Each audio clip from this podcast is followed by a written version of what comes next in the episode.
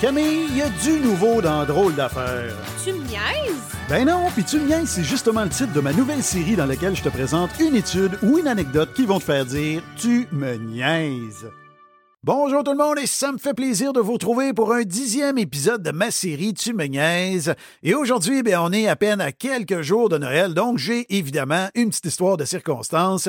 Et cette histoire-là met en vedette un entrepreneur hollandais œuvrant dans le secteur technologique. En fait, c'est le propriétaire des entreprises Yonego, Xpendai et Bembello, Joris Thunder, donc ça c'est son nom. Eh bien, lui a décidé au début du mois de décembre 2022 de récompenser ses employés à l'approche du temps des fêtes.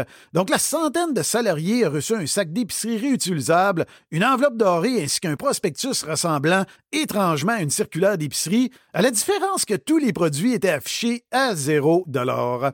Eh bien, les employés comprirent rapidement que leur patron allait payer leur épicerie durant tout le mois de décembre, et ça sans aucune limite. Ils n'avaient qu'à insérer chacune des factures dans leur enveloppe dorée pour se faire rembourser la totalité de leurs dépenses.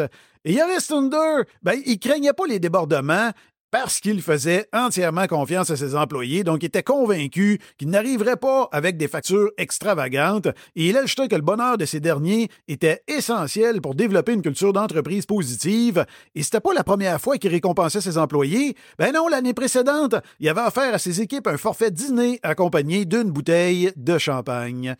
Eh bien, c'est ce qui met fin à cet épisode. C'est également ce qui met fin à la sixième saison de Drôle d'affaires. J'espère que vous l'avez apprécié. Si c'est le cas, ben, n'hésitez pas, laissez une évaluation positive. Hein. Vous pouvez le faire sur Spotify, sur Google Podcasts ou encore euh, ben, sur Apple Podcasts. Ça va me faire extrêmement plaisir. Vous pouvez également me laisser un commentaire. Et là, n'ayez pas peur, hein? Pas de panique, là. C'est la fin, mais je reviens en 2024. Ben oui, j'ai déjà commencé l'écriture des nouveaux épisodes.